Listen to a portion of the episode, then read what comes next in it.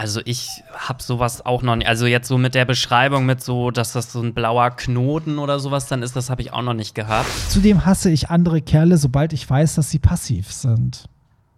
Okay, wow. Oha, das, Das ist mal eine krasse Ansage. Das würde ich auch machen. Wenn die Person derbe geil ist und die ist auch top, ja, dann würde ich sagen, ja, dann sind wir halt beide top. Dann Aber glaubst du nicht, dass das nur am Anfang so gut geht, weil man, Ja. sage ich mal, noch so die rosarote Brille hat und sich Ja. so denkt, ach, das wird schon irgendwie und dann langfristig könnte das aber, glaube ich, wirklich Probleme das geben. glaube ich auch. Hey, hier ist Hollywood Tramp, dein LGBTQ Podcast. Hallo und herzlich willkommen zu einer neuen Folge vom Hollywood Tramp Podcast, dein LGBTQ Podcast. Hier bestimmt ihr die Themen anonym via Telonym. Ich bin Barry und an meiner Seite mein Chris Kindle, Daly. Ich bin keine Diva, die Diva.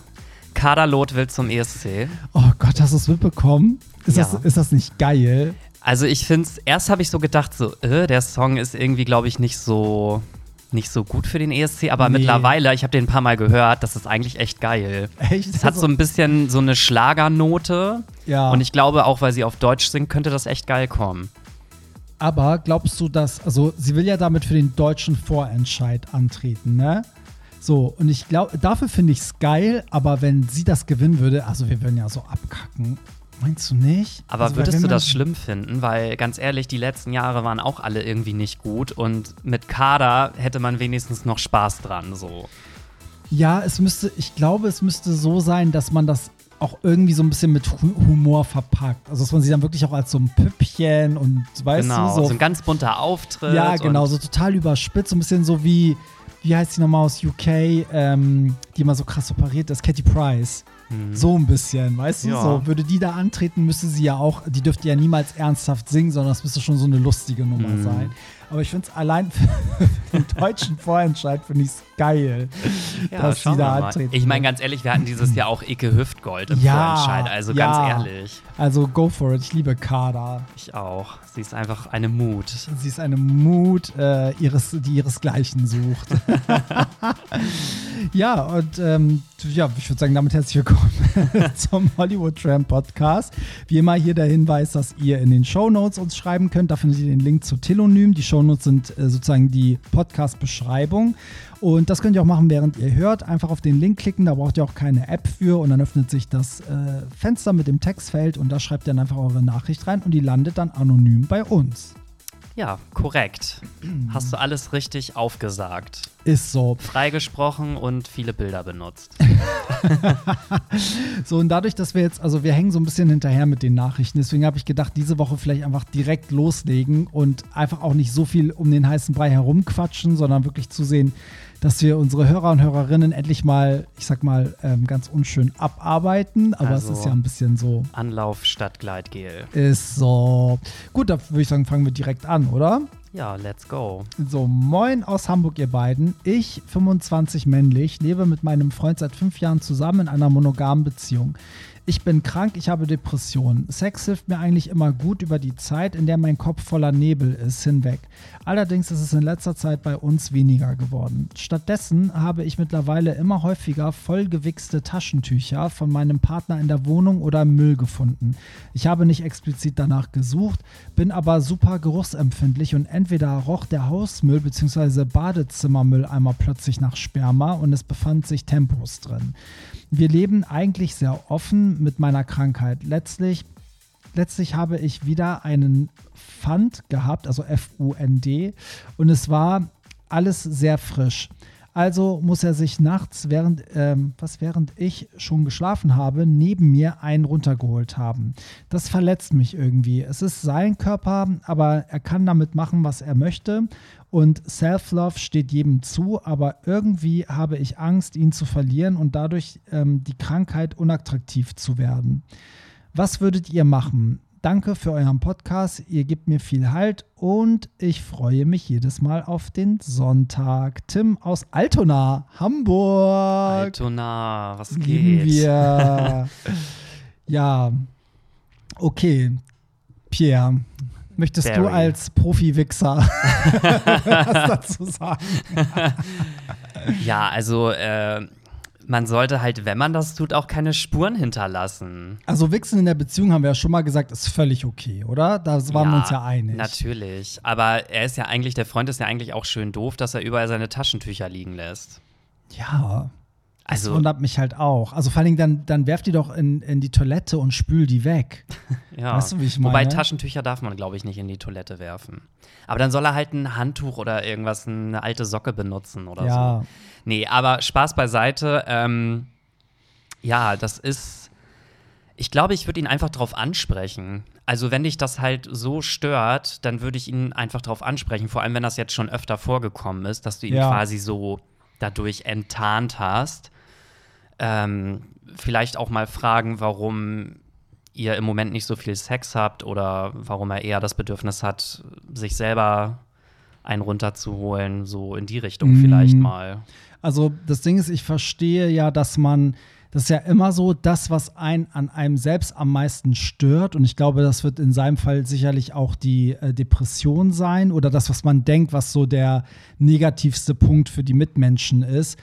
Man sucht, man denkt immer, das ist der erste Grund, wenn dann sowas ist wie weniger Sex. Weißt du? Also so wie wenn man, keine Ahnung, zum Beispiel dann enorm zugenommen hat und sich selber unwohl fühlt und dann ist weniger Sex, dass man als erstes denkt, oh, es liegt daran, dass ich jetzt dicker geworden bin. Dabei findet das vielleicht der Partner total schön, aber der Sex ist nicht, weil der Partner gestresst ist. Also ich will damit nur sagen, du, du musst so ein bisschen diese Last, glaube ich, einmal von dir nehmen, dass es nicht zwingend irgendwas mit dir zu tun hat. Also meistens ist es, finde ich, so, dass wenn weniger Sex ist, hat das nie was mit dem Partner zu tun, sondern das sind immer diese Gegebenheiten. Kennst du das? Also entweder ist man mega gestresst oder man hat gerade so eine Phase, wo man generell nicht so viel Lust hat oder vielleicht ist auch dein Freund gerade mit sich selber nicht so ganz im Rein oder weiß ich, und wenn es an dir liegt, dann ist es ja in einer Beziehung das Schöne, dass man eigentlich offen drüber reden kann und sagen kann, so, hey, so, wir haben weniger Sex, so, woran liegt das? Und es kann ja sein, dass er vielleicht sagt, so, ja, immer wenn ich wollte, keine Ahnung, ne, so, das hatte ich ja mit meinem Freund auch, dass äh, als, irgendwann hatten wir auch diesen Punkt, wo er meinte, so, hey, ich will dich bei der Arbeit nicht stören, so, und du arbeitest rund um die Uhr zu Hause und ich finde halt keinen Moment, keinen passenden und ich bin dann eher so, hä, ich würde für Sex jede Arbeit stehen und liegen lassen, so, also hol mich So, ab. jeder Moment ist perfekt. So, ja, so, hol mich ab, hock dich hin am, unterm Schreibtisch und blas mir ein, das ist mir egal. So, also meistens ist echt die Kommunikation, aber bevor du dir so viele Gedanken machst, dass es an dir und deiner Krankheit liegt, also leg das ab, spreche es direkt an, weil man zieht sich dann selber nur so runter. Dann kommen diese ganzen Stimmen, die einen so sabotieren. Kennst du das? Ja, total. Und ich finde, das ist, ist ein total guter Punkt mit der Kommunikation, weil es kann ja zum Beispiel auch sein, dass der Freund irgendwie zum Beispiel auch sagt, Mensch, ich merke gerade, dass es ihm nicht so gut geht. Ich will ihn jetzt nicht noch zusätzlich irgendwie mit Sex oder so, ich sag jetzt mal in Anführungsstrichen, belästigen. Ja. Ähm, vielleicht braucht er seine Ruhe. Vielleicht meint er das ja auch nur gut und Ja. es ist halt wirklich einfach nur ein Kommunikationsproblem. Vielleicht ist ja auch die Frage, er hat ja auch am Anfang gesagt, dass der Sex oft über diese düstere Zeit hinweg geholfen hat, ob der Partner das auch weiß, weil dann wäre wär der Partner vielleicht auch ja so ein bisschen in der Pflicht zu sagen, so, okay, ich weiß, das tut meinem Freund gut, so vielleicht wie eine Massage oder ein Ausflug oder so. Er sagt so, okay, bei meinem Freund ist es halt der Sex. Und wenn ich merke, der hat so eine düstere Phase oder wie er es beschreibt, Nebel im Kopf, dann verwöhne ich ihn mal und hab so sexy Time. Ne? Mhm, so, ja. also von daher, ich würde reden und ich glaube, wenn, wenn ihr zusammen seid und dein Freund weiß ja, dass du Depressionen hast, man ist immer mehr als diese Krankheit. Die Leute sind ja nicht mit der Krankheit zusammen, sondern der ist ja mit dir zusammen und ich glaube, da kann man das ganz offen ansprechen und ich wette, die Antwort wird dich erleichtern. Ich wette, es ist gar nichts Schlimmes. Ja, das denke ich auch. Ja, halt uns Also. auf dem Laufenden. Immer miteinander reden. Ist so. Und was ich auch cool finde, auch, dass man öffentlich zu solchen Sachen steht, dass es kein Tabu ist, sondern auch wie er jetzt einfach ganz direkt schreibt, ich habe Depressionen. So, das ist so wichtig, ne? Weil die Leute immer wollen immer so stark und tough sein und ne, so und sind dann immer so, nee, ich hab nix. Und dann Jahre später kommt daraus so, ja, die Person hatte jahrelang, kenne ich aus dem Freundeskreis, so jahrelang Therapie gemacht und denkt man so, ey, wieso hast du es mir nicht von vornherein erzählt? Das erklärt gerade alles, weißt du, so. Also ich zum Beispiel ähm, finde das auch immer sehr wichtig, über solche Dinge zu sprechen, weil wenn ich jetzt zum Beispiel von sowas betroffen bin und ich spreche darüber, dann geht es mir irgendwie auch immer ein Stückchen besser danach. Ja, ja, und ich lade den anderen ja auch dazu ein, wenn es dem auch so geht, auch sich da zu öffnen. Selbst wenn es sich Depression ist, vielleicht hat der andere was anderes. Ne? So, aber Genau. du sagst, okay, ich kann das jetzt auch hier einmal auspacken. Stimmt, du hast eigentlich recht, wenn man das selber einmal ausspricht, hilft das oft. Manchmal auch in so einem Kreis wie auf der Arbeit, wo die Leute einen gar nicht so gut kennen.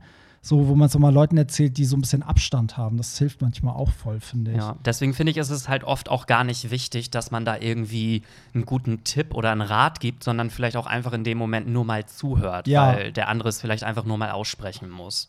Ja, finde Ja. ich auch. Also halt uns auf den Laufenden. Ich bin gespannt, wie sich das bei euch äh, entwickelt.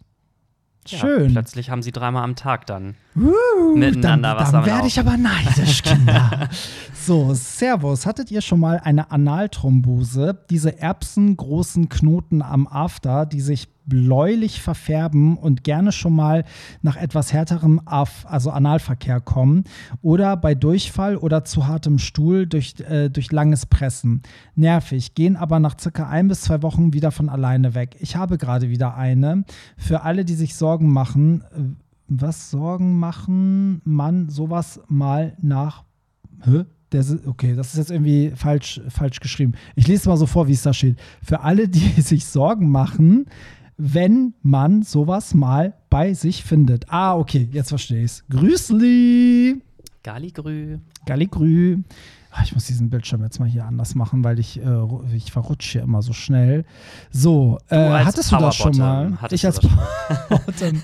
Nö, ich hatte sowas noch nie. So, aber klar, ich bin ja auch kein Powerbottom. Ich hatte sowas noch nicht. Ich kenne auch niemanden, der das hatte, ehrlich gesagt. Also ich habe sowas auch noch nicht. Also jetzt so mit der Beschreibung mit so, dass das so ein blauer Knoten oder sowas dann ist, das habe ich auch noch nicht gehabt. Ich habe nur ab und zu schon mal gehabt, dass ich so eine schmerzende Stelle allgemein dann am Schließmuskel Mhm. mal hatte. Das kommt vielleicht einmal im Jahr oder so vor, dass das dann echt mal so ein, zwei Wochen richtig wehtut. Ich habe dann aber irgendwie immer gedacht, dass das irgendwie vielleicht vom Rasieren oder so auch kommt, dass man sich da vielleicht irgendwie geschnitten hat, so ganz leicht. Aber ich habe da jetzt noch nie irgendwie so ein so eine Blase oder so einen Knoten oder sowas dann gehabt. Also nur, dass ich Mm. irgendwie grundsätzlich mal so einen Schmerz da irgendwie Ja. hatte. Ja. Aber der ist dann auch immer von alleine wieder weggegangen. Ich wusste auch nicht, dass diese Analthrombose von selbst weggeht. Das wusste ich gar nicht. Also man muss immer sofort zum Arzt. Ich weiß das ehrlich gesagt gar nicht. Ich habe auch auch nicht. von so einer Analthrombose, ja, ich habe da bestimmt schon mal von gehört, aber ich habe mich da auch noch nie mit befasst. Nö, ich auch nicht. Aber wie, wie immer, hier der Disclaimer: Wir sind keine Ärzte, Leute. Ähm, wenn ihr sowas habt, bitte zum Arzt gehen. so oder so. Hört nicht auf das, was wir sagen oder was hier via Telonym kommt. Wir erzählen ähm, euch nämlich nur Quatsch. Ja, aber finde ich ja trotzdem gut, dass, dass man hier schreibt, ja, macht euch dann keine Sorgen, aber trotzdem denke ich immer so, man sollte schon zum Arzt gehen. Wenn der Arzt sagt, sollte das nochmal kommen, machen Sie sich keine Sorgen oder kommen Sie nur, wenn das so und so aussieht, dann okay, aber generell bei allem, wo man ähm, Schmerzen hat, würde ich sagen, immer erst zum Arzt gehen. Ja, also ich bin ja auch immer so, ich warte dann lieber erstmal so drei, vier Tage, vielleicht auch fünf weiß. Tage so in der Hoffnung, dass es selber weggeht. Und wenn es dann aber irgendwie nach einer Woche nicht weg ist, Ja. dann würde ich, glaube ich, auch mal zum oder wenn es Arzt einfach gehen. schlimmer wird, ne? So am Ja. Anfang tut es nicht weh und später tut es höllisch weh oder so. Ja, das stimmt. Und äh, da will ich auch allen noch mal Mut machen, weil so Ärzte wie Proktologen oder Urologen und so, das ist wirklich überhaupt nicht schlimm, dahin zu gehen. Null, zero. Nee, das stimmt. Da muss man vielleicht einfach nur jemanden finden, den man, wo man sich wohlfühlt.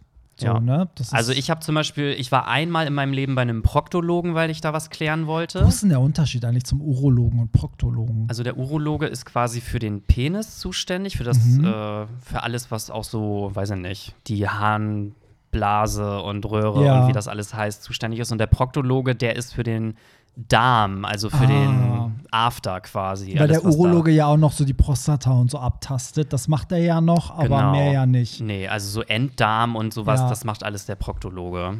Und äh, da bin ich einmal gewesen und der hat mich halt auch direkt, als ich mal da war, das war auch schon bestimmt vier Jahre her, da hat er mich auch direkt gefragt, ob ich zum Beispiel homosexuell bin und so. Mhm. Also das hat das irgendwie auch so voll easy gemacht, weil Ja. der mir das alles so abgenommen hat. Ja, ja, wenn die damit vertraut sind, also wenn das sozusagen die Frage gestellt wird, in Hinblick auf, dann, dann kann ich besser mit ihrem Körper umgehen, dann finde ich das auch immer voll okay. Also äh, ich hatte ja, weißt du, ich habe ja auch erzählt von dem Urologen, wo ich das Gefühl hatte, dass er da nur drauf kam, weil er irgendwie der Meinung war, das könnte die, ähm, wie hieß das nochmal? Wie hieß das nochmal, was es letztes Jahr gab? Nicht die, Die Affenpocken. die Affenpocken. Ja. Wieso wollte ich denn gerade Schweinegrippe sagen? Oh, what the fuck ist heute mit mir los, ey? Die gab's auch mal gab's vor ein auch paar mal. Jahren. ja, ähm, den Rinderwahn. Ähm, nee, genau, und der hatte ja so irgendwie, ich hatte ja diese Stellen, wo im Nachhinein rauskam, dass das Covid-bedingt war, weil mein Immunsystem so bestimmte Stellen sozusagen angreift. Dann hatte ich halt so ja diese Hautverfärbung und dafür war ich ja da und dann war der ja gleich so, ja, das ähm, sind sie homosexuell, weil das könnten ja auch Affenpocken sein. Und ich fand das halt so, das habe ich ja auch in dem Podcast ich fand das einfach so total unpassend und bescheuert irgendwie, weil ich war so im Moment so, okay, wenn ich jetzt gesagt hätte, ich bin nicht homosexuell, dann, also sieht es denn aus wie Affenpocken oder nicht? Also ist doch egal, ob ich homosexuell bin oder nicht, weißt mhm. du, so mhm. darum ging es mir so ein bisschen. Ähm, und der hat das gar nicht cool gemacht, aber zum Beispiel meine, meine Hausärztin, die ist nämlich neu, meine alte ist in Rente gegangen, da ist eine neue gekommen und die war, die war halt auch richtig cool. Also die hat auch gleich, äh, weil ich musste ihr das ja auch zeigen und die war halt gleich so, so ja, also ähm, so Affenpocken sind es auf jeden Fall nicht, das denken viele nur, weil man homosexuell ist, habe ich auch gleich gesagt, so, ja, ich bin auch homosexuell, aber ich weiß auch, dass das keine Affenpocken sind, weil nichts darauf hinkommt. So, ja, das wäre jetzt auch blöd, dass, äh, nee, oder albern, dass jemanden zu. Also die hat das so genau, so wie du mhm. sagst, so richtig angesprochen und so mehr oder weniger gesagt, das spielt jetzt hier keine Rolle. Ne? So, und, ähm, aber hast du auch das Gefühl, also ich habe immer das Gefühl, ich äh, bin lieber bei so jüngeren Ärzten, die ja. gerade so frisch anfangen. Ja. So Mitte, Ende 30 ich weiß nicht, also klar, Ärzte, die schon lange dabei sind, haben vielleicht mehr Erfahrung, aber ja. ich finde, die sind oft auch irgendwie so eingefahren. Ja, das stimmt. Wobei ich habe zwei Erfahrungen gemacht. Ich war jetzt auch wegen der Stelle bei einem jüngeren Hautarzt und der hat aber auch einen jungen Kollegen und der Hautarzt, der das bei mir entfernt hat, war mega cool. Und der andere hat aber gar keine Ahnung, weil ich musste einmal zu dem anderen, weil der krank war und der war dann auch so, der hat einfach irgendeine Creme verschrieben und hat irgendwas noch übersehen und so, dass als ich dann später wieder bei dem anderen war, war der so, hä, warum hat der Kollege das denn so und so gemacht? Dann war ich so, okay, junge Ärzte können auch blöd sein, mhm. aber ähm, da sind ja noch zwei Stellen offen, wo ich sozusagen entscheiden konnte, ob ich die wegmachen lasse und der Arzt, wo ich damals war, war so, ja, dann haben sie halt eine Narbe, also sie können die auch einfach lassen, die Stellen und ähm, der hat mich sozusagen davon abgeraten, weil also ich bin nicht so ein Fan davon, so eine Narbe zu machen, aber ich war eher so, also ich habe lieber eine kleine Narbe am Bein als diesen Fleck. So finde ich irgendwie eine Narbe bei Männern weniger schlimm. Ähm, ich bin zu einer anderen Ärztin gegangen, auch eine junge Hautärztin. Und ähm, die war richtig cool. Und das finde ich nämlich auch geil, dass die so jung ist, weil die hat auch gleich gesagt, so ja, ich würde das äh, auch so und so machen. Und wenn wir das so und so machen, dann zahlt das auch die Krankenkasse, weil eigentlich könntest du auch sagen, das, ist, das muss nicht raus, aber sie meinte, sie möchte es doch untersucht haben und so. Und die war richtig cool. Mhm. So. Und ähm, auch bei der OP mit dem ähm, Typen äh, mit dem jungen Hautarzt war es halt auch witzig, weil die mich direkt auf meinen Beruf angesprochen haben. Wir haben derbe viel über Musik geredet, die haben gefragt, wo ich auflege und so. Das war halt voll cool. Ja, da fühlt man sich dann ja auch gleich viel wohler irgendwie, ne? Ja, man ist sich ja auch näher. Man kennt auch eher Sachen. Die haben dann auch gefragt, na, welche Serien gucken Sie denn gerade? Die haben einfach versucht, mich die ganze Zeit am Ball mhm. zu halten, so. Und es war halt cool, weil so ein, ich glaube, so ein 60-Jähriger, wenn er fragt, welche Serien gucken Sie, dann überschneidet sich das vielleicht nicht so sehr.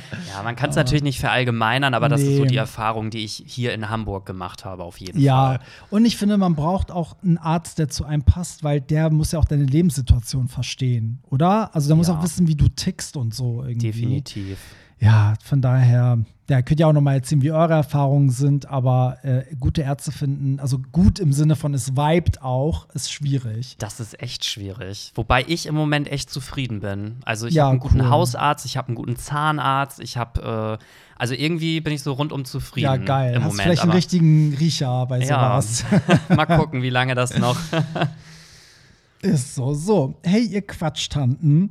Wollte mal was zu euren Partys loswerden. Ich feiere sie ja total. Barry, du bist einfach der geilste DJ und was du da immer für Mühe reinsteckst, allein um die Musik zusammenzustellen, zu mixen und so weiter. Dann noch Performances wie die Halftime-Show und die Visuals. Wow. Schade, aber auch gut, dass alle Partys so einzigartig sind. Aber vielleicht kannst du ja auch mal was wieder aufleben lassen oder mal ein Best-of machen.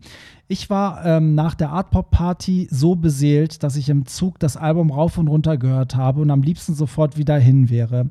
Nun zu meinem Anliegen. Ich bin Single, da, ähm, dabei mir nach einer sehr langen Beziehung ein neues soziales Umfeld aufzubauen und daher häufig allein auf den Hollywood-Tram-Partys in Berlin. Irgendwie finde ich meist nicht richtig Anschluss. Es sind viele Gruppen da und da traue ich mich nicht einfach irgendwo einzudringen und wenn ich versuche, Kontakt aufzunehmen, bleiben die meisten doch entweder bei sich oder ihrer Begleitung. Nach der letzten Party habe ich allerdings mit einem Typen bei Grinder geschrieben, der meinte, er hätte mich auch gesehen und findet es schade, dass ich schon weg bin. Er hätte mich gerne in seiner Gruppe aufgenommen. Das gibt's also auch. Mich würde dennoch die Meinung der Hörer, Hörerinnen interessieren, die sie es, was, achso, ob sie es übergriffig fänden, wenn jemand sie anspricht, ob er mit in der Gruppe mittanzen darf. Denn klar ist da auch die Angst vor Ablehnung. Übrigens wurde ich in Berlin schon zweimal wegen eines Dresscodes abgewiesen, also nicht bei mir, sondern wahrscheinlich woanders. Einmal beim Sexclub zu Ostern, wo ich äh, Assibom-Unterwäsche dabei hatte, aber es hätte zwingend Leder oder Kinky sein müssen. Und einmal bei der wilden Renate, wo, wo Jeans unerwünscht waren. Und ich hatte eine schwarze Jeans mit Stretch an und dachte, das geht durch. Äh, weil wir hatten ja mal drüber geredet, ne, ob man dann so abgelehnt wird bei bestimmten Clubs. Da ich mich ja nie traue, euch anzusprechen, weil ich gar nicht weiß, was ich sagen soll und ihr auch oft umringt seid, zumindest auf diesem Wege eine fette Umarmung und euer tollen Podcast, die fantastischen Partys, Regenbogenhasen. Ja, erstmal vielen Dank für, äh, für die schönen Worte, oder? Das geht immer so runter wie Öl, wenn auch jemand so das mit den Visuals sagt, da bin ich immer so happy. So, ich denke so, manchmal weiß man gar nicht, ob die Leute das sehen. Ich so, da steckt so viel Arbeit drin. Gucken die Leute überhaupt auf die LED-Wand so? Aber ja, das freut mich sehr. Und zu dem Thema mit den Gruppen, also ich finde das witzig, weil man sieht das ja bei den Ticketverkäufen, ne? Und in Hamburg ist immer so eins, zwei, eins, zwei. Also es kaufen immer Leute ein Ticket oder zwei Tickets. In Berlin ist es immer Gruppe. Also es ist immer so fünf, sechs, fünf, sechs, weißt du so. Also das stimmt schon, dass in Berlin eher die Leute in Gruppen losgehen. Ich glaube, das liegt aber auch daran, dass Berlin so, glaube ich, so Stadtteilgrüppchen hat, oder? Also ich glaube, dass man dann so seine Clique hat und entweder geht die ganze Clique, keine Ahnung, ins Schwutz oder dahin oder dahin. Und wenn sie irgendwo hingeht, dann gehen sie halt alle zusammen, glaube ich. Soweit es so viel Auswahl gibt. Ja, ich glaube, das ist irgendwie. Also, ich kann das gar nicht genau sagen, wie das ist. Also, ich weiß nur, wie es bei mir war, bevor ich bei diesem ganzen Hollywood Tramp mitgemacht habe. Ja. Ähm, ich war auch immer in großen Gruppen unterwegs. Also, Ja. wir haben uns immer irgendwo zum Vorglühen getroffen mit fünf bis zehn Leuten Ja, und sind dann zusammen auf die Party. Und irgendwie hatte ich auch immer den Eindruck, dass das früher auch so bei allen so war. aber weißt du, hier ist das auch so ein bisschen so, ähm, dass selbst wenn du alleine hingehst, es gibt ja meistens jeden Samstag nur eine große Party. Das heißt, du könntest auch alleine hingehen und weißt, ich treffe eh tausend Ja, Freunde. das stimmt. So, ne? Und in Berlin ist das, glaube ich, nicht so, weil die Stadt so groß ist, da kannst du nicht sagen, wenn ich da jetzt heute hingehe, sind safe all meine Leute da. Also ohne es vorher zu wissen. Ne? Aber ja, ich bin auch eher der Typ, also ich gehe auch eher, eher in Gruppen feiern. Ja, so. gut, ich meine, Problem ist ja dann vielleicht auch, wenn man nicht so viele Freunde hat und auch dann nicht in so großen Gruppen immer unterwegs ist. Aber ich könnte zum Beispiel noch den Tipp geben, äh, dass man auf Partys die Leute eigentlich eher auf den Toiletten kennenlernt. Also jetzt nicht auf den Toiletten, wenn man da Ja, am ja, ja. Pissen ist, sondern so am Waschbecken, wenn man da irgendwie wartet oder irgendwie, man kommt dann automatisch immer mit Leuten ins Gespräch. Ja. Und ich finde, da ist das halt auch viel einfacher, weil auf der Tanzfläche ist laute Musik, du verstehst den anderen nicht. Ja. Und äh, da könnte ich zum Beispiel auch empfehlen, äh, lieber so auf Toiletten dann immer mal mit Leuten irgendwie, Ja. weiß ich nicht, einfach mal ein Kompliment machen, so cooles Oberteil oder whatever. So. Ja, stimmt. Und wie siehst du das, wenn du in einer Gruppe tanzt, wenn da ein Fremder kommt und in die Gruppe rein will? Also ich wäre da der Letzte, der da was sagen würde. Ich Ja. finde es halt nur schwierig, wenn auf der Tanzfläche einfach jemand dazukommt, weil du kannst dich halt auf der Tanzfläche so schwer unterhalten und das Ja. finde ich dann irgendwie komisch. Aber Ja, das stimmt. dann würde ich halt lieber so ein bisschen connecten im Raucherbereich oder irgendwo draußen vor der Tür, wenn man mal kurz rausgeht. So. Ja, voll. Ich glaube auch, man müsste sich einen Einzelnen rauspicken und der muss sich dann mit in die Gruppe nehmen. Also ich würde nicht versuchen, mich in so eine Gruppe reinzudrängen, sondern ich würde dann vielleicht, vielleicht habe ich ja so einen sexy Dance mit jemandem oder Blickkontakt, flirten und dann ergibt sich das ja meistens, dass die Person eh schon in der Gruppe tanzt und so. Aber äh, ja, generell, ich finde, da, da kann man gar nicht so so eine Regel aufstellen, weil das ist ja von Gruppe zu Gruppe unterschiedlich. Der Moment ist entscheidend und wie auch die Gruppe drauf ist. Und manchmal gibt es auch Gruppen, die haben sich da erst zusammengetan. Ne? Nicht jede Gruppe ist ja Best Friends seit Ewigkeiten. Also ich glaube, da auch mal so Feingefühl. Ich glaube, ich würde immer so ein bisschen mit Feingefühl rangehen. Aber ich finde deinen Tipp richtig gut. Ich glaube, die beste Connection findet außerhalb der Tanzfläche statt, weil auf der Tanzfläche wird halt einfach gefeiert und getanzt. Ja. Ich glaube, da ist es sogar am schwersten noch. Ja, Also, Ja. und was ich halt auch sagen muss, äh, ich kenne ja nun auch beide Seiten mit und ohne Alkohol. Also mit Alkohol habe ich ja immer gefühlt den ganzen Club angequatscht. Ja. Und ohne Alkohol merke ich halt auch, dass ich jetzt nicht schüchtern bin, aber schon ein bisschen zurückhaltender. Mhm. Ja, man Also, macht sich mehr Gedanken. Ich will jetzt So. keine Werbung für Alkohol machen, aber ich glaube, es hilft auch, wenn man ein bisschen sich vorher einen reingelötet hat und dann vielleicht, weiß ich nicht, mit ein, zwei Drinks dann einfach so sich nicht so viel Gedanken macht, ja. Ja, das stimmt. Man ist so ein bisschen hemmungsloser. Genau. Halt, ne? Man so. quatscht halt auch einfach dann fremde Leute an und äh, Ja, wird dann mit denen stimmt. Bestie, obwohl man die erst fünf Minuten kennt. Das stimmt. Ja, ein Tipp habe ich noch für Berlin. In Berlin haben wir auch immer die Bühne, die ja meistens dann irgendwann aufgemacht wird. Dann stürmen wir alle auf die Bühne hinterm DJ und tanzen da.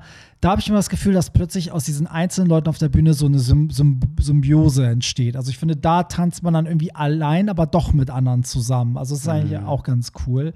Aber ja, vielen Dank für, für deinen Bericht von den Partys ähm, und auch nochmal mit den Dresscodes. Das ist natürlich auch witzig. Ähm, was für Erfahrungen man da einfach macht, gerade bei so Sexpartys. Ich bin ja nicht so oft auf Sexpartys, aber wie wir schon gesagt haben, das ist ja unsere größte Sorge, dass man dann irgendwie nicht entsprechend angezogen Ich ist. glaube, ganz ehrlich, ich würde heulen, ey, wenn ich vor so einem Oh, Club stehe und dann ja. wirst du da so abgewiesen. Das ist doch voll schlimm, oder Vor allem, nicht? wenn es um so eine Sexparty geht, wo du wirklich denkst, oh Gott, weißt du, so, ich bin hier halb nackt wahrscheinlich. Naja.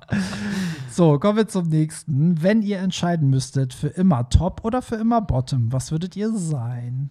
Ja, ich würde für immer Top sein, auf jeden Fall. Glaube Oh. ich. Oh nee, ich will mich eigentlich nicht entscheiden. Bin ja beides. Aber du müsstest.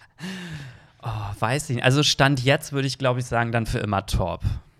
Ja, ist das Also- nicht mies? Weil ich glaube, also selbst wenn ich Bottom wäre, würde ich sagen, ich entscheide mich für Top, weil du als Top einfach viel weniger machen musst. Ja, es ist halt weniger Aufwand Ja, und du bist halt jederzeit ready. also ich will halt beides nicht missen, aber ich glaube, für immer top wäre besser als für immer bottom. Ja, also Ja. für mich auch. Wobei ich das jetzt gar nicht werten will, aber es geht eher darum, dass die Bottoms einfach viel mehr, man muss halt einfach das viel besser organisieren, im Griff haben. Ja, Ja. naja. Wir bleiben bei dem Thema. Ich habe manchmal Suizidgedanken, weil ich nur passiv Bottom bin. Ich habe das Gefühl, es gibt kein oder kaum Aktive und das macht mich depri und frustrierend. Zudem hasse ich andere Kerle, sobald ich weiß, dass sie passiv sind. Okay, wow. Oha, das, Das ist mal eine krasse Ansage. Ja, also ich glaube jetzt nicht, dass er es so meint, wie er es gesagt ich hat. auch nicht. Aber ich kann mir vorstellen, so dieses, diesen inneren Hass. So, Ja. wenn, dass man jemanden vielleicht dann als Konkurrenz ansieht. Mhm. Das könnte ich mir vorstellen. Ja, vor allen Dingen, wenn man auch so der Meinung ist, dass, dass Tops dann so, äh, so kaum zu kriegen sind und dann ist man so, oh, jeder ist hier passiv. Ich weiß, wie, ich glaube auch, ich weiß, wie die Person das meint. Ähm, Suizidgedanken, ich glaube auch, das ist jetzt ein bisschen sehr übertrieben, hoffe ich, weil du solltest keine Suizidgedanken haben, nur weil du passiv bist. Ähm, aber ich finde, also, ich muss sagen, das ist so komisch, das ist wirklich, egal wen du fragst, jeder erklärt das anders. Also es gibt immer die, die finden, es gibt viel mehr Tops und es gibt die, die finden, es gibt viel mehr Bottoms. Also es gibt da gar keine einheitliche Meinung irgendwie. Vielleicht hängt das auch davon ab, in welcher Stadt man ist oder wo man online ist. Ich weiß es nicht, aber das hatten wir auch schon öfter hier im Podcast, dass Leute geschrieben haben, so, äh, so, nee, es gibt irgendwie nur gefühlt Tops und andere wieder so, nee, es gibt irgendwie nur Bottoms. Also irgendwie scheint es da kein aus, äh, keine ausgeglichene Stadt zu geben anscheinend. regionale Unterschiede. Ja, wahrscheinlich. Nee, aber ich will auch noch mal ganz kurz ähm, mit den Suizidgedanken, das habe ich eben gar nicht so geschnallt irgendwie, dass der das so gesagt hat. Wenn das wirklich ernst ist, dann sollte man sich auf jeden Fall Hilfe suchen, will ich auch noch mal. Ja, will ich auch, weil dass man deswegen sagen. gefrustet ist, okay, Depri auch, aber Suizidgedanken, da sollte man sich auf jeden Fall. Nicht, dass hier äh, hinterher jemand sagt, wir hätten hier irgendwie so einen Hilferuf ignoriert oder so. Also damit ist natürlich nicht zu scherzen, Nee, aber absolut nicht. wir gehen jetzt mal davon aus, dass das vielleicht dann nicht so gemeint war. Ja, Genau. gehe ich, Ja. geh ich jetzt einfach mal von aus. Und wenn doch, dann unbedingt Rat und Hilfe äh, suchen. Gilt übrigens für jeden, der meint, dass er Suizidgedanken hat. Und äh, um jetzt noch mal wieder auf das andere Thema zu kommen, du bist ja mit deinem Freund ab und zu mal so auf Grinder unterwegs. Mhm. Was ist denn so dein Eindruck aktuell? Gibt es mehr Tops oder mehr Bottoms? Weil ich bin da ja schon pff, über ein halbes Jahr gar nicht mehr Ich habe angemeldet. auch das Gefühl, es gibt mehr Bottoms als Tops. Witzigerweise habe ich aber jetzt mittlerweile ganz oft auch, dass ich das falsch einschätze. Also Leute, wo ich dann mir sicher bin, die sind Bottom, auch wenn das derbe Schubladendenken ist, sind dann plötzlich Top, so, wo ich denke so, hä, okay, witzig und umgekehrt genauso. Das hatte ich jetzt öfter. Früher hatte ich das seltener, da war immer so mal Profilbild gesehen und wusste direkt, ey, der ist doch das oder das. Aber mittlerweile mischt sich das und ganz viel ist auch versatile dabei, was natürlich irgendwie super ist. Ich glaube, weil die Leute auch über die Zeit vielleicht auch gemerkt haben, dass wenn sie flexibel sind, ne, geht vielleicht auch ein bisschen mehr. Ähm, aber das ist so mein Eindruck oft. Aber doch, ich habe das Gefühl, dass die Bottoms überwiegen. Ja, also es wäre jetzt auch aktuell so mein Eindruck. Aber vielleicht ist das auch einfach nur die Blase, in der ich mich mm. so mhm. bewege, weil gefühlt, also in meinem Freundesbekanntenkreis gefühlt alles Bottoms. Mhm. Und ich finde auch, wenn man jetzt auf deine Events geht, da hat man auch den Eindruck, dass da grundsätzlich mehr Bottoms sind als Tops. Aber ja, das, ist, das liegt aber auch wirklich, das ist so witzig, das liegt auch an Popmusik. Ne? Es ist ja auch so, es ist auch leider dieses Bild, was auch alle haben. Alle sind so, ja, so Poppartys gehen halt nur, ich sag's jetzt mal ganz, ganz schlimm, ne? So Tunden, Schwuchteln, oh, alle sind so, äh, weißt du so, also es gibt so ein ganz schlimmes Bild auch von der Musik selber. Ich finde, Popmusik ist ja auch immer so als billig verschrien und peinlich und ähm, das gab letztens so einen Post von irgendeinem, von irgendeiner Zeitung auf Instagram, die halt geschrieben haben, so, ja, ähm, unser Spotify Rapped ist da, ne, so, also der Jahresrückblick von Spotify und unser ähm, Autor schämt sich für das, was dabei rausgekommen ist. Schämt ihr euch für, für euren Spotify Rap? Dann war auch ein Bild von Taylor Swift ganz vorne drauf. Und dann äh, haben ganz viele drunter geschrieben, so, äh, nee, ich schäme mich überhaupt nicht. Und, die, und dann äh, haben, also habe ich geschrieben, weil das ist ein Spruch, den hat Taylor Swift mal gesagt. Und ich habe einfach auf Deutsch darunter kommentiert, habe geschrieben, so, die schlimmsten Menschen sind die, die dir das Gefühl geben, dass du für etwas, das du liebst, dich schämen musst. So. Und es hat dann voll viele Likes bekommen von anderen Leuten und so. Und dann habe ich geschrieben, irgendwie ist es eher auch so, so ein bisschen hier in Deutschland so, die Deutschen schämen sich immer für alles. Weißt du, also atemlos geht auf Platz 1, alle schämen sich sich für den Song. Aber hä, wieso ist er denn auf Platz 1 und wieso sind denn all ihre Konzerte ausverkauft? Mhm. Weißt du, für Scooter haben die sich geschämt, für Tokyo Hotel haben die sich geschämt, als sie in den USA groß wurden. Also irgendwie die Deutschen schämen sich immer für alles. weißt du so? Ja, ich glaube, Deutschland ist da echt irgendwie anders. Ja, aber irgendwie hat es sich ja auch so ein bisschen, finde ich, auch in die Richtung entwickelt, dass Popmusik auch eher so für die ich sag jetzt mal ganz salopp, für die Homos ist, oder? So die ganzen Pop-Queens, Beyoncé, ja. Lady Gaga, so das ist doch Rihanna, das sind doch alles so die Gays, die das so feiern, oder? Also ja, die Gays und die Frauen, würde ich sagen. Also ich finde ja, bei den, bei den Heteros wäre es ja so Frauenmusik sozusagen und, ähm, und die queeren Leute, die haben halt, ich, ich würde eher sagen, die queeren Leute haben einfach mega Verständnis für Popkultur. Deswegen verstehen die das, glaube ich, auch. Ich glaube, dass die Deutschen, also dass man hierzulande Popkultur generell nicht so sehr versteht. Das merkst du auch an der Politik. Hier ist ja so alles, was mit Unterhaltung und ne, Konzertbranche, Nachtleben, das ist ja alles so ein bisschen, das wird hier ja nicht ernst genommen. Das also, beste Beispiel ist doch Kim Petras, ja. oder? Die ist in Amerika so groß und, und hier in hier, Deutschland, die kennt doch hier keiner. Nee. Und, und die Leute, die sie kennen, sind immer so, was, die ist deutsch? Ja, und ich so, meine, überleg mal, wie krass das ist, dass eine deutsche Künstlerin ja. da so erfolgreich ist. Ist so. Aber guck mal, auch zum Beispiel mit Corona. Kultur war ja als erstes. Kultur war so, das ist das Unwichtigste, das brauchen wir nicht und so. Und ich glaube, dass dadurch so ein bisschen hier dieses ganze Popkultur-Ding total verpönt ist. Die Deutschen sind ja auch so, wenn dann Shirin David und Helene Fischer zusammen auftreten, dann feiert man das nicht, sondern alle zerreißen sich das Maul darüber. Weißt du, anstatt mal zu sagen, so, ey, krass, weißt du, war doch mal cool. So, und ähm, ich glaube, dass es bei den Partys so ist, dass wenn du jetzt sagst, da sind mehr Bottoms, ich glaube einfach, dass Leute, die sehr frei sind und sehr im Reinen mit dem, wer sie sind, schämen sich halt einfach auch nicht dafür, weißt du so. Und ich habe das schon so oft gehört von Hetero-Jungs, die dann auch manchmal für ein, zwei Stunden auf den Partys waren und gesagt haben so, ey, es ist geil, endlich läuft mal hier so Kylie und ne, sowas, weil das läuft bei den Heteros nicht, aber die trauen sich auf Hetero-Partys auch nicht abzugehen, wenn so ein Song kommt, weil natürlich zehn andere Typen die dann dumm angucken. Weißt du, also mhm. also du hast ja irgendwie als Mann ja auch so diese, ja, diese, du willst ja mal so dein, deine, deine Männlichkeit wahren und bloß nichts machen, wo die Gesellschaft sagt, oh, das ist unmännlich oder ist der schwul. Leider ist das ja noch so. Ja. Und ich habe das Gefühl, dass die Leute, die zu den Pop-Partys kommen, damit so gar kein Problem haben. Denen ist das so scheißegal und die haben irgendwie Brusthaare und ziehen aber ein Kleid an und, den, und feiern das einfach so. Ja, also das war auch von mir überhaupt nicht wertend gemeint. Also Ja. dieses, dass ich jetzt gesagt habe, vom Gefühl, da sind da mehr Bottoms, da war überhaupt gar keine Wertung drin.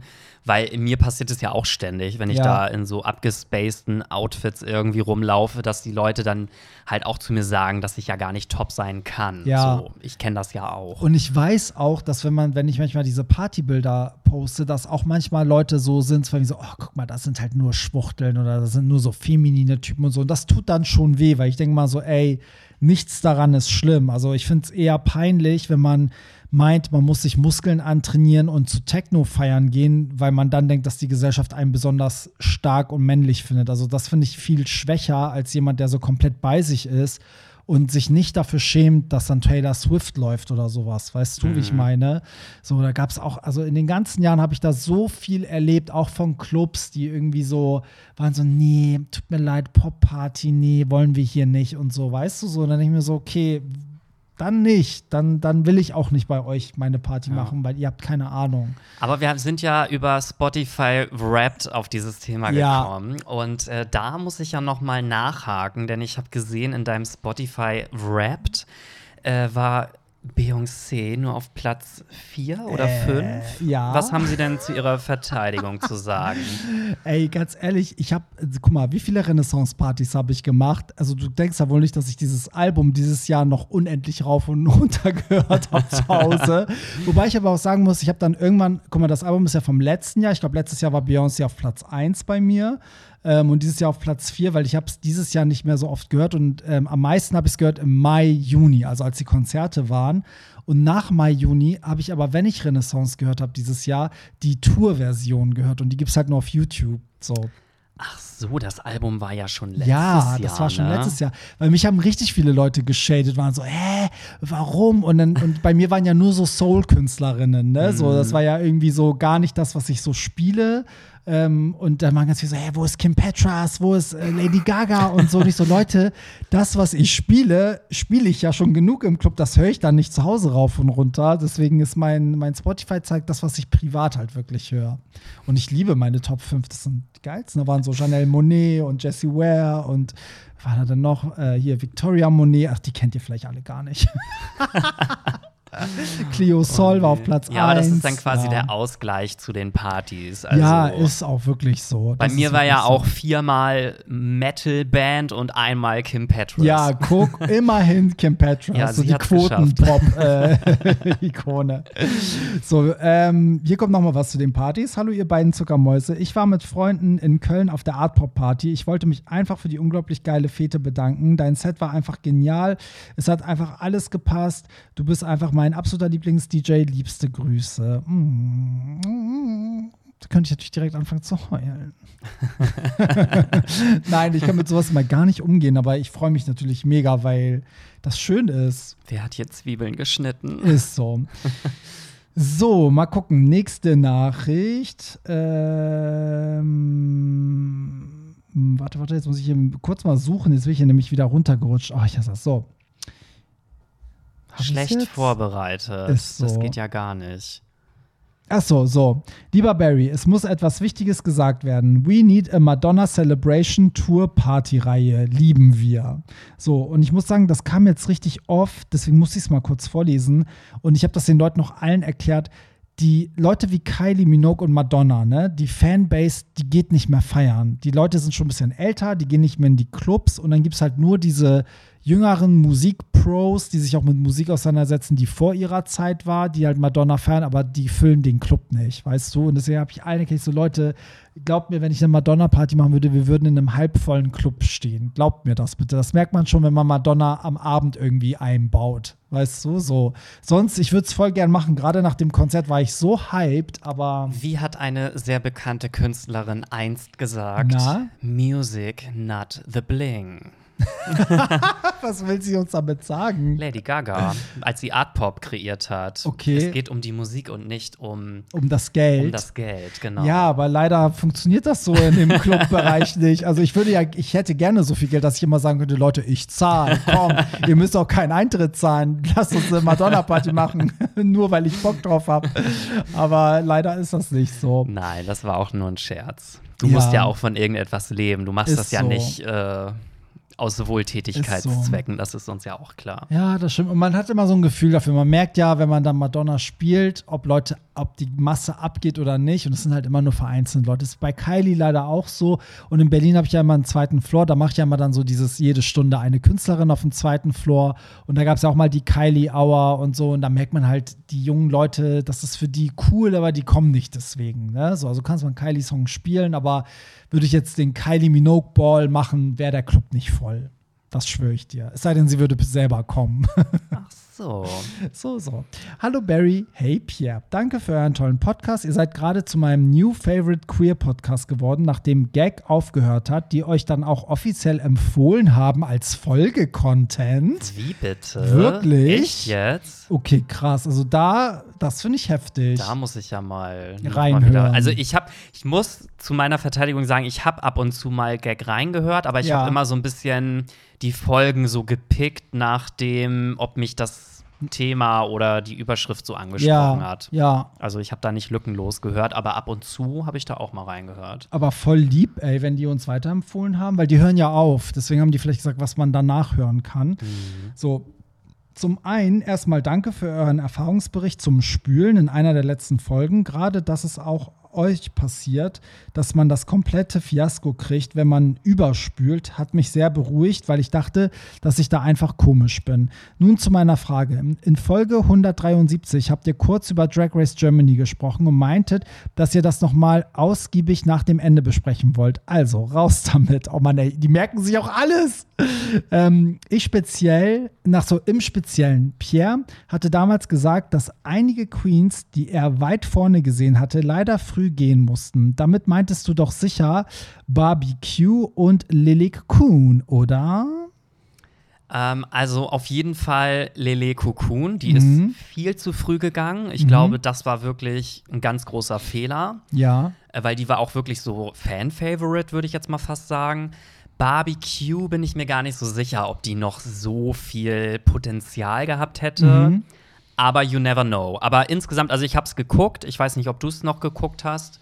Ähm, ich fand, ich habe es auf jeden Fall schlimmer erwartet. Also ich war auf jeden Mhm. Fall positiv überrascht, dass also wie gut die Queens auch waren. Ja. Ich habe echt immer so gedacht, dass Deutschland das eigentlich nicht so drauf hat. Ja. Also no shade, aber nicht so in, auf dem Niveau, habe ich gedacht. Ja. Und ich hoffe sehr auf eine zweite Staffel. Und äh, ich bin auch sehr zufrieden mit Pandora Nox. Also Ja, findest du das, äh, was sagst du zu dem, zu der Kontroverse, dass das ja eine Cis-Frau ist und äh, als Gewinnerin so, ist das blöd oder? nö, überhaupt nicht. Also eigentlich war ja der Kritikpunkt eher, dass man gesagt hat, sie hat ja nur deswegen gewonnen, Ja. damit man jetzt endlich mal die erste Cis-Frau hat. Ja. Aber ich finde das irgendwie gut, weil das zeigt Sichtbarkeit und ganz ehrlich, Pandora ist super talentiert. Die Mhm. hat da meiner Meinung nach auch die besten Outfits hingelegt. War jetzt vielleicht insgesamt nicht die beste, aber sie war trotzdem, also sie hat es auf jeden Fall verdient. Also sie Ja. war sehr, sehr strong und für mich hatte sie auch immer die besten Runways. Ja, weil viele sagen ja so, das hat nichts mit Drag zu tun, weil bei Drag geht es darum, dass man sich ein Geschlecht annimmt, was man nicht ist und äh, inwieweit so ist das unfair gegenüber den anderen und inwieweit ist das noch Drag und das wäre ja so, als würde ein etablierter Weltstar bei The Voice mitmachen und weißt du, gewinnen und so. Ähm, und ich habe dann echt drüber nachgedacht und war dann so, ja, ich verstehe, was die Leute meinen. Ich verstehe aber auch, dass man diese Grenzen halt öffnen kann und sagen kann, so, okay, aber Drag ist ja schwierig. Ich finde es schwierig, weil eigentlich ist ja die, die Kunstform an sich, also, ne, dressed as a girl, also ist ja, da steckt ja was anderes dahinter als eine Frau, die sich als Frau sozusagen verkleidet oder überzeichnet oder wie auch immer man das nennen will. Aber ähm, ja, weiß ich nicht. Ich habe da so keine Meinung dazu. Also ich hätte jetzt nicht gesagt, der, der, der Sieg ist nicht gegönnt, sondern der Sieg sollte darum gehen, wie gut sie ihre Sachen gemacht hat. Aber ich verstehe schon, dass wenn man eine Drag ist, im klassischen Sinne, dass man sich dann irgendwie verarscht fühlt. als Konkurrenz, wenn dann eine, eine Cis-Frau gewinnt. Den Aspekt verstehe ich halt auch. Also ich finde das ehrlich gesagt äh, überhaupt nicht schlimm. Nee. Also ich finde, Drag kennt kein Gender Mhm. und warum sollte man denn jetzt Frauen von Drag ausschließen? Mhm. Also ich finde das irgendwie. Also ich, ich bin jetzt selber keine Drag, so ich kann es jetzt vielleicht auch nicht beurteilen, aber genauso wie das ja jahrelang gedauert hat, bis man auch ähm, Trans-Frauen zugelassen also nicht, hat. Nicht-binäre Personen ja auch. Und äh, ich, also ich finde das voll okay. Und äh, letztendlich soll halt der oder die gewinnen, die am besten ist. Ja. Und klar kann man jetzt argumentieren, Männer müssen sich den Bart rasieren, Männer müssen dies, Männer Mhm. müssen das, aber dafür haben Frauen dann vielleicht im Drag ganz andere Probleme, die Ja. dann Männer wiederum vielleicht gar nicht haben. Ja, ja, klar. Also bis hin zu, vielleicht musst du dich als Cis-Frau auch noch mehr beweisen, ne? Weil du noch mehr zeigen musst, dass du das kannst, weißt du? Also dass du mehr bist als sozusagen nur eine Frau, die sich jetzt überschminkt oder so. Genau, und in der Reunion wurden die Queens ja auch gefragt, ob irgendjemand äh, da ein Problem mit hatte oder irgendjemand Mhm. gedacht hat, als sie reinkam, oh Gott, was will die denn jetzt hier? Da haben auch alle gesagt, so überhaupt nicht. Ja, also, ja. Nee, ich finde das auch cool. Also ich habe nur jetzt wiedergegeben, was ich so an Kommentaren gelesen Ja. hatte. Weil ich so, okay, verstehe ich auch irgendwo, aber mich jetzt jetzt auch nicht gestört, muss ich sagen. Also ähm, ich habe mir ja, um die Frage zu beantworten, ob ich das jetzt noch geguckt habe, ich habe eine Folge angefangen und ich habe wirklich dieses Problem, was ich auch damals gesagt habe. Die, die Queens, alles cool, auch die Moderation, alles cool, aber ich komme damit nicht klar, dass es so krass nachgemacht ist. Also auch von der Sprache, auch so geredet wird, wie man eigentlich gar nicht spricht. Also das hat mich so abgetürnt, dass ich das dann, ich fand das so unoriginell, auch dass, ich wette, das wurde denen halt so gesagt, dass sie es machen müssen, aber auch, dass Barbie teilweise Dialoge so führen musste, wie sie halt RuPaul macht, auch mit denen, ne, sie kommt raus und macht dann so einen Witz und der Guest Judge reagiert da drauf und dann lachen die und weißt du, also so, und dann halt teilweise auch, wie die Queens dann so, so reden. Ich meine, die deutsche Sprache ist eigentlich so eine blumige, schöne Sprache, da kann man so viel herholen und dann nervt es mich, wenn Leute so dann das aus dem Englischen ins Deutsche und, und übersetzen und sagen so, ja, ich serviere euch heute ähm, 50er Jahre Realness und bla und dann denke ich so, ja, weißt du, also ich feiere immer Leute, die so eine Sprache sprechen, die sich so ergibt, also aus Natürlichem heraus und nicht die das so abkupfern, weißt du? Und ich finde, dass bei Drag Race sehr darauf geachtet wurde, dass Barbie Breakout irgendwie so spricht wie RuPaul und dass die Guest Judges auch so schlagfertig sind wie Michelle Visage und es war alles so geskriptet, dass ich irgendwann war so, nee, ich habe das Gefühl, ich gucke gerade eine Switch-Parodie von RuPaul. Weißt du, wie ich meine? Ohne dass, also die Leute, die es machen können, nichts dafür. Ich glaube, die Produktion schreibt das so vor, weil die, glaube ich, sehr nah am Original bleiben wollen. Ja, ich glaube das auch, weil letztendlich ist es halt ein Franchise Ja. und die, das soll ja ein 1 zu 1 Ableger sein, halt Ja. nur in Deutsch. Ähm, klar bin ich auch der Meinung, dass man da gewisse Dinge noch verbessern kann, Mhm. aber insgesamt äh, muss ich sagen, fand ich es total gut. Also ich Ja. sehe das anders. Ja, wenn man darüber hinweg gucken kann, dann ist es, glaube ich, auch gut. Also auch immer die Snippets, die ich gesehen habe, die Queens sind einfach mega. Barbie hat das geil gemacht und ich finde es einfach wichtig, dass wir die, dieses Format endlich haben. Ja. Ne, dass das, und es wird ja eine zweite Staffel geben. Ach so, wurde ja, das schon? Das, äh, das habe ich jetzt über ein paar Ecken gehört. Ach so. Dass sie schon feststeht und dass auch die Kandidaten wohl schon feststehen. ja, das ich, wird wahrscheinlich ich als Solarier bin dabei. Das soll wohl jetzt auch schon bald gedreht werden, aber ja, wer weiß, ob das stimmt. Das wurde so ein bisschen auf der nach Work the World Tour wurde das so ein bisschen erzählt. Das Ja. wäre auf jeden Fall geil. Und zum Abschluss will ich noch mal sagen, letztendlich ist es doch auch eigentlich völlig egal, wer da gewinnt. Natürlich, klar geht es da auch um 100.000 Euro, aber ich finde auch bei Germany's Next Topmodel zum Beispiel, da wird sich auch jedes Jahr aufgeregt, dass Mhm. Ja. irgendwie die Falsche gewonnen hat. Ja. Aber am Ende geht es überhaupt nicht darum, wer da gewinnt, sondern wer hinterher das Beste daraus macht. Stimmt, das stimmt. Das ist ja auch eigentlich die eigentliche Kunst. Ne? Ich sag nur, bestes Beispiel Jennifer Hudson. Ey, die ist bei American Idol, glaube ich, keine Ahnung, vierte oder fünfte geworden. Ey, die hat äh, Oscars gewonnen danach. Die ist jetzt ein Weltstar, weißt du, die hat irgendwie Grammys gewonnen, Oscars gewonnen, also, und die hat da nicht mal gewonnen in dem Format. Und auch bei Drag Race America, da ist auch nicht immer die Gewinnerin die Nee. erfolgreichste hinterher gewesen. Ich sag nur Miss Vanjie. ja, zum Bestes Beispiel. Beispiel, einfach nur. Also, wie gesagt, klar ist es schade wegen dem Preisgeld und so weiter, aber Ja. insgesamt ist das für alle ein mega geiles Sprungbrett. das stimmt. Weißt du, wie eigentlich mein Drag-Name wäre? Na, Tiramisu. Wie kommst du denn darauf? Weil ich habe letztens äh, Tiramisu gegessen und dann auf einmal kam ich so, meinte ich so einfach so, ey, wenn ich eine Drag wäre, würde ich Tiramisu heißen, so wie der Nachtisch. und einfach war so, oh Gott, das ist irgendwie geil. Das ist ja witzig. Das ist sehr witzig. Also ich habe ja damals immer gesagt, mein Dragname wäre Clara Korn, weil Ja, ich ja weil immer, ja Korn- ich habe immer ja. Korn getrunken, Oldesloher Korn und äh, ja. Jetzt ist es Solaria geworden, aber ich mache ja geil. kein, ich mache ja nicht professionell Drag. Du bist ja so eine, so eine ähm, Hobby-Drag-Queen, sag ich mal. Wenn sich jemand erbarmt, mich zu schminken, dann Genau. ja. so, hallo ihr zwei Habibis. Ich bin Türke, ungeoutet und 29 Jahre alt. Ich komme aus einem Dorf und bin beruflich oft unterwegs. Ich habe gemerkt, dass ich natürlich in einer Großstadt und so hart es klingt, ohne mein Umfeld äh, freier sein kann.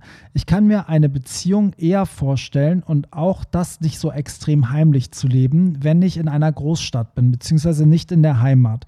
Ich habe aber immer das Dilemma zwischen bei meiner Familie sein und wegziehen und die Liebe finden und meinem Leben leben. Outen kommt für mich in der Heimat nicht in Frage, nur weil ich das Gelaber meiner Familie nicht antun will. Die würden darunter leiden, was Verwandte und Bekannte sagen. Außerdem gibt es nicht wirklich die Auswahl bei uns in der Heimat. Wie steht ihr dazu? Was könnte mehr Warte, was könnte mehr wiegen? Im Alter zu bereuen, nicht genug Zeit mit der Familie verbracht zu haben oder sich nicht auf eine Liebe und off, äh, offeneres Leben einzulassen? Würde eure Meinung dazu gerne hören? Küsse eure Augen. Habibi, Habibi. Küsse zurück. Ja, Kuss auf die Nuss. Ähm, ja, also ich finde, da spielen jetzt mehrere Aspekte rein. Weil ich komme zum Beispiel auch vom Dorf, Mhm. also von der Insel, aber es ist halt auch ein Dorf gewesen. Und ich habe auch immer gesagt, obwohl ich sehr tolerante Eltern hatte und sehr tolerant aufgewachsen bin, habe ich trotzdem auch immer für mich gesagt, ich möchte mich da nicht outen, weil mit, ich habe mich da einfach nicht mit wohlgefühlt, weil da kennt jeder jeden und habe mich dann auch quasi, also bei meinen Eltern habe ich mich geoutet, aber eigentlich auch erst so richtig, als ich halt in der Stadt war. Ja. Und dann ist es nachher aber so ein bisschen, hat es eh die Runde gemacht, dann ist es so übergeschwappt und dann wusste es nachher auch in meinem Ja. Dorf jeder. Und dann war es aber für mich halt auch nicht mehr schlimm, weil ich war ja quasi in meinem, in meiner Entscheidung, mich zu outen, schon so gefestigt, dass das für mich dann eigentlich auch egal war, Ja, wer das dann wusste und wer nicht. ja, ja. So, und ich glaube aber, dass es auch noch mal ein anderer Aspekt ist, wenn man, sage ich mal, nicht deutsch ist, beziehungsweise wenn man äh, jetzt vielleicht türkischer Abstammung ist oder du zum Beispiel persischer Abstammung, weil ich glaube, dass das da auch aus religiösen Gründen vielleicht noch andere Probleme mit sich zieht. Aber da kannst Ja. du vielleicht noch was zu sagen. Ja, das Ding ist, also das kommt immer drauf an, ne? weil das ist eigentlich so wie, ich habe die Erfahrung gemacht, das ist eigentlich wie in Deutschland, es gibt halt alles. Also es gibt auch in der Türkei sehr liberale Familien, aber auch sehr engstirnige. So, also immer dieses, so wenn Leute dann sagen so, ja, oh, als Moslem war es doch bestimmt schlimm, dich zu outen, sage ich auch mal zu den Leuten so, nee, ist eigentlich, ich kenne auch genug deutsche Familien, die ihre Kinder verstoßen haben, als sie sich geoutet haben. Also das heißt meistens gar nicht so, dass, also nicht jeder ist religiös und nicht jeder übernimmt alles aus der Religion oder lebt danach.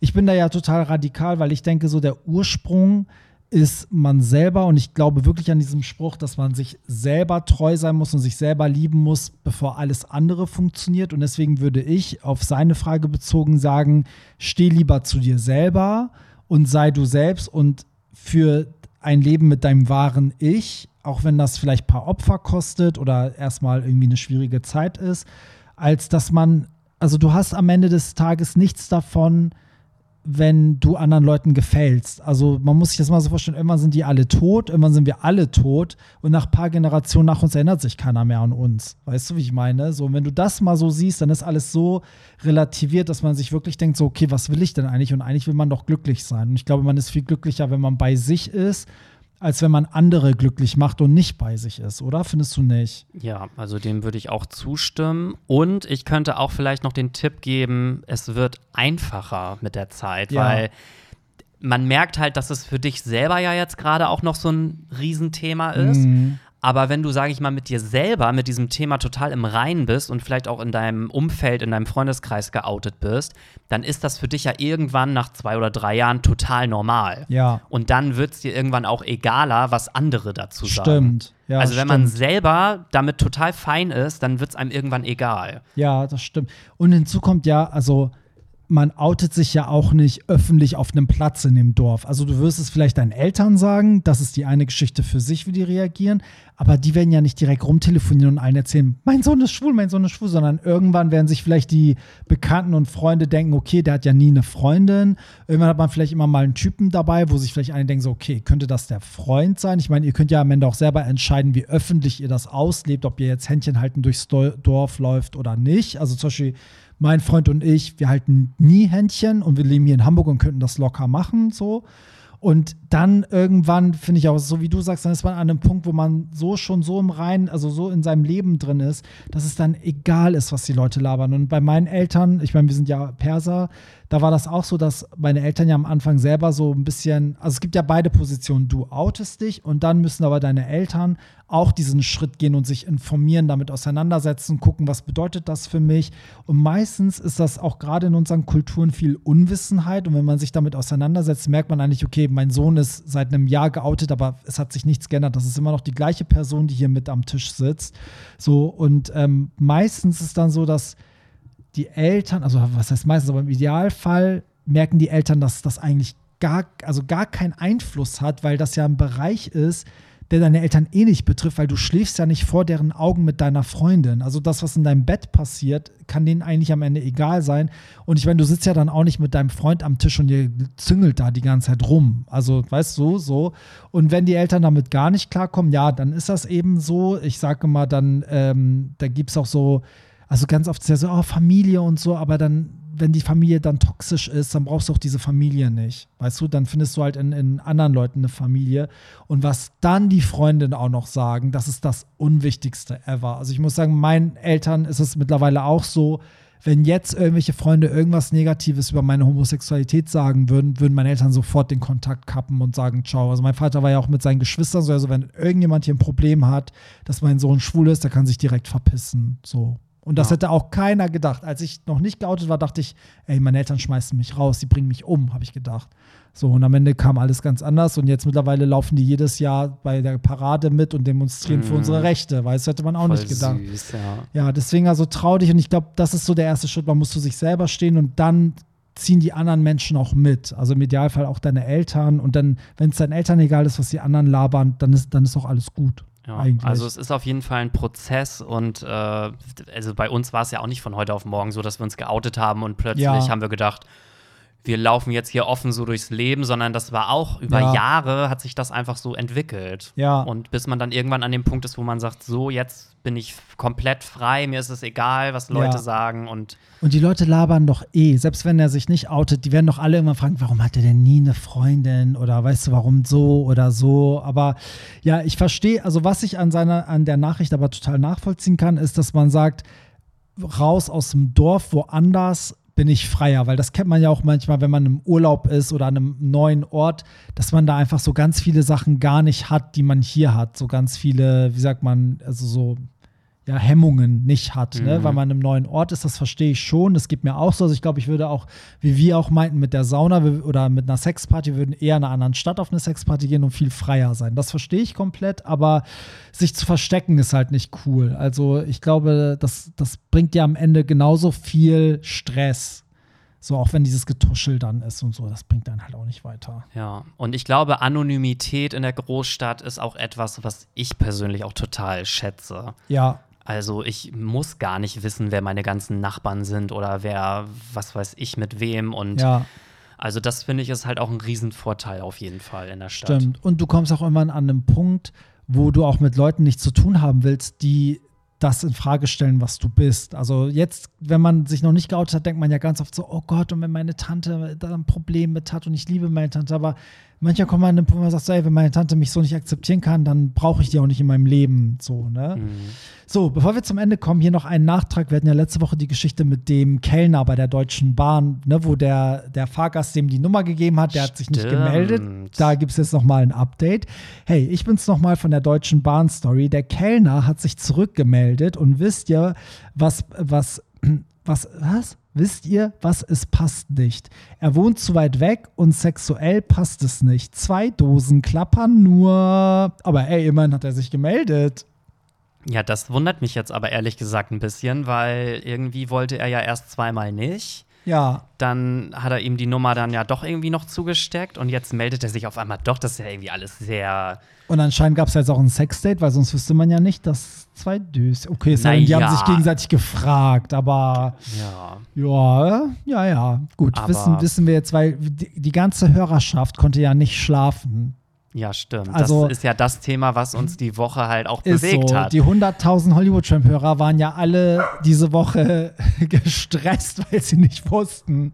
Aber ich kenne auch echt viele Leute, die es trotzdem dann irgendwie erstmal versucht haben. Also ich habe das schon ganz oft im Freundeskreis erlebt, dass sie dann irgendwie meinten, ja, ich habe da jemanden kennengelernt, wir sind zwar beide Bottom oder ja. beide Top und äh, wir versuchen es jetzt aber erstmal. Aber würde ich auch machen. Wenn die Person derbe geil ist und die ist auch top, ja, dann würde ich sagen, ja, dann sind wir halt beide top. Dann aber glaubst du nicht, dass das nur am Anfang so gut geht, weil man, ja. sage ich mal, noch so die rosarote Brille hat und sich ja. so denkt, ach, das wird schon irgendwie und dann langfristig könnte das aber, glaube ich, wirklich Probleme Das glaube ich auch. Am Anfang geht es wahrscheinlich noch. Gut, bei mir wäre jetzt dadurch, dass ich versatile bin, kommt auf die Person drauf an, aber wenn der mir so, also wenn der so sehr dominant top ist, dann würde ich mich wahrscheinlich irgendwann sagen, okay, dann bin ich halt der Bottom, so glaube ich. Also aha. wenn es passen wird, aha. Aber ähm, klar, wenn beide wirklich komplett Bottom sind oder komplett Top, ja, dann fehlt das ja irgendwann. Dann will der eine den anderen ficken und beide wollen nicht gefickt werden oder umgekehrt. Und äh, ja, das ist schon, das würde mich eh mal interessieren bei unseren Hörern und Hörerinnen, ob es sozusagen, wenn ihr Sexdates habt und beide sind dasselbe, ob es trotzdem geile Sexdates gab. Also, dass man sagt, okay, dann haben wir halt als Top beide einfach nur gewichst und geblasen oder Bottoms, ja, wir haben halt, keine Ahnung, dann eben nicht penetriert, sondern auch nur geblasen und gewichst oder so. Das würde mich mal interessieren oder ob man in dem Falle wirklich immer direkt Nein sagt und gar nicht erst rummacht, weil es kann ja trotzdem voll geil sein eigentlich. Eigentlich schon, ja. So, aber klar, in einer Beziehung, ja, kommst du irgendwann nicht auf deine Kosten. Oder ob stimmt. man das dann äh, mit Xing Shang Chong oder so irgendwie auslost. oder. Strichliste. Letz, letztes Mal warst du dran. ja, gut, dann zum Abschluss einmal kurz nochmal die Termine für Dezember. 23.12. ist nämlich in Frankfurt die schöne Xmas Ball Weihnachtsparty im Carlson Club. Ähm, das heißt, ein Abend vor Heiligabend wird nochmal so richtig rumgehurt. Der Weihnachtsmann kommt vorbei und macht einen Lapdance. Und dann am 30.12. im Juka ist der große Abschluss in Köln. Groß im Sinne von eigentlich eher exklusiv, weil das Juka ist ja ein bisschen kleiner. Ähm, da passen nur 350 Leute rein und da feiern wir im exklusiven kleinen Kreis nochmal die Highlights des Jahres. Also wirklich was gab es denn? Die, die Rihanna Super Bowl Show, ähm, die Renaissance Tour, zehn Jahre Art Pop, ähm, Madonna Celebration Tour, alles, was dieses Jahr eine Rolle gespielt hat, wird dann nochmal abgefeiert. Und am 31.12. ist dann die große Silvesterparty in Berlin im Gretchen. Ähm, da feiern wir alle zusammen ins neue Jahr. Tickets findet ihr auf hollywoodtram.de. So, und in diesem Sinne Pierre, schön, dass du da warst. Sehr gerne, dass ich und danke, dass ich hier sein durfte. Gerne doch und wir hören uns dann nächsten Sonntag. Bis dahin, bye. bye. Das war's. Nicht traurig sein. Mehr Hollywood Tramp findest du im Netz unter hollywoodtramp.de und bei Instagram at hollywoodtramp.